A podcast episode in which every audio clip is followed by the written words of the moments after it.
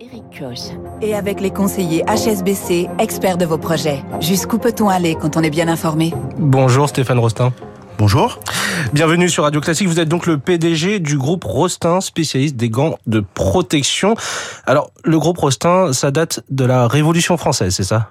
Tout à fait. C'était le, la, la, société a été créée en 1789, donc euh, à l'époque des tanneurs et puis euh, des gantiers par la suite euh, dans les années 50. Donc c'est une histoire de famille.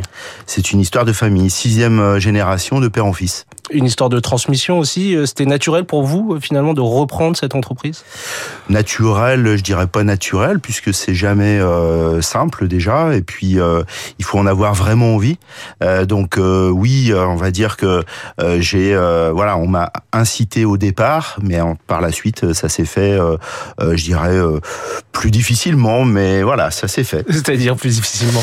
Plus difficilement parce que bah forcément travailler en famille, c'est pas toujours simple. Donc mmh. voilà, il y a eu quelques petites difficultés, mais après tout, bon, ça s'est bien fini et bien terminé. Aujourd'hui, c'est même la septième génération qui est dans la société avec ma nièce. Ah oui, d'accord. Donc c'est une très très longue histoire de famille. Euh, Stéphane Rostin, vous êtes vous-même d'ailleurs d'une formation, enfin vous êtes issu, pardon, d'une formation d'ingénieur en matériaux textiles. Je suppose que ça aide dans, dans votre secteur.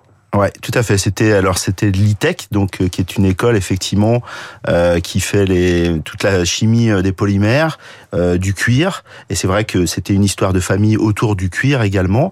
Et c'est vrai que le fait de faire l'ITEC m'a permis aussi d'apporter en fait de la nouveauté en termes d'innovation sur les produits, avec beaucoup plus de produits synthétiques. Voilà. Mais on reste encore un, un, un fabricant de gants de cuir technique. Mmh. Le, le gros Brostin, c'est 4000 modèles de gants, c'est ça plus? Environ, ouais. ouais. Euh, et, et, qui sont vos clients euh, à, à, qui vous adressez-vous? Alors on a euh, trois grandes familles, je dirais, de, de clients. On a euh, les industries, donc euh, effectivement, bah, c'est l'industrie automobile, l'industrie sidérurgique.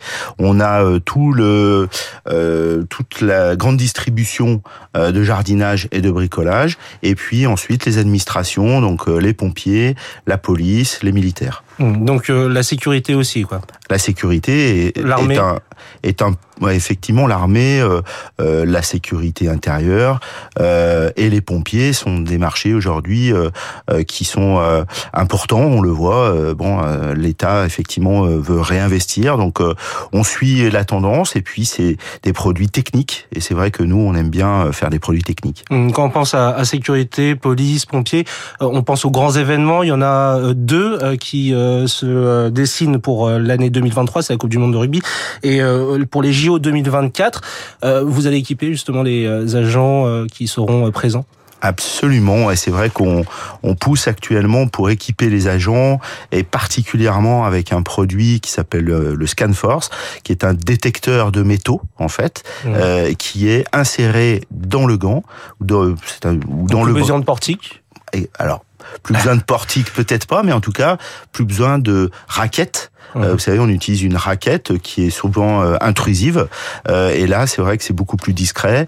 Euh, ça permet effectivement de faire à la fois la palpation et le, le, le, contrôle et la détection des métaux. Et ça, c'est ce qu'on va voir euh, à l'entrée des stades, à l'entrée euh, des compétitions euh, au JO. On l'espère. On l'espère, c'est-à-dire on l'espère parce que bah, c'est en bonne voie effectivement, euh, euh, mais ça nécessite effectivement de changer les process.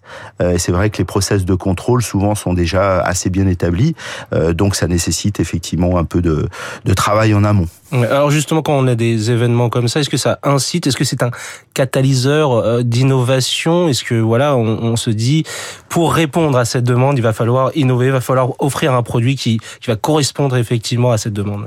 Alors c'est vrai que les, les JO, la Coupe du Monde de rugby sont des événements importants et donc euh, on se dit pour vraiment dynamiser en fait le lancement du produit, euh, d'être présent, ça serait ça serait extraordinaire. Euh, maintenant, c'est vrai que euh, l'innovation s'est faite par rapport à d'autres problématiques beaucoup plus militaires, des problèmes de checkpoint. Euh, dans voilà, particulièrement, c'est ça s'est créé euh, au Moyen-Orient. Euh, c'est un militaire à la base qui a eu euh, l'idée et puis qui s'est transformé par la suite avec des industriels. Mais euh, voilà, c'était c'était un, un, produit à la base dans un, une application militaire. Quand, quand on pense gants, on pense à un produit assez simple hein, finalement qu'on peut utiliser dans le quotidien. Euh, Au-delà du, du matériau, comment on innove finalement sur des gants?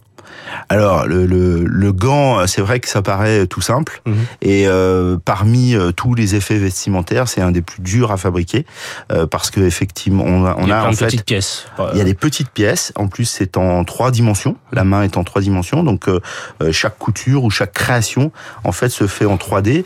Le, le, vêtement, par exemple, se, le, le piquage du vêtement se fait à plat alors que là, on, on peut jamais.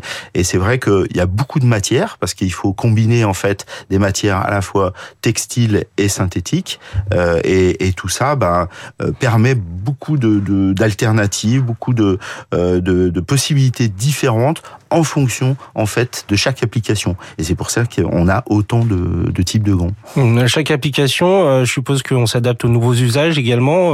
quand on parle gants, on parle main, on parle smartphone.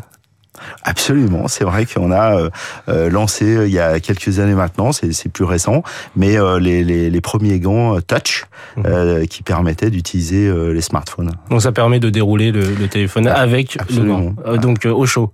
Exactement. Stéphane Rostin, plus de 200 ans d'existence, septième génération, vous l'avez dit. Comment on explique cette longévité et est-ce que ça va poursuivre jusqu'à la huitième, neuvième, dixième génération? Alors ça c'est très difficile à dire parce qu'effectivement c'est pas toujours facile. Euh, et ça dépend aussi des, des gens, des personnes. Euh, voilà, il faut avoir vraiment envie euh, de s'investir, il faut avoir vraiment envie de voilà parce, parce que une société, on, on parle de transmission, mais d'abord ça se rachète quoi.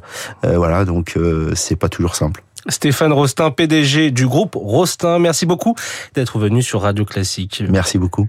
Bonne journée. Bonne journée. Et dans un instant, le journal de l'économie.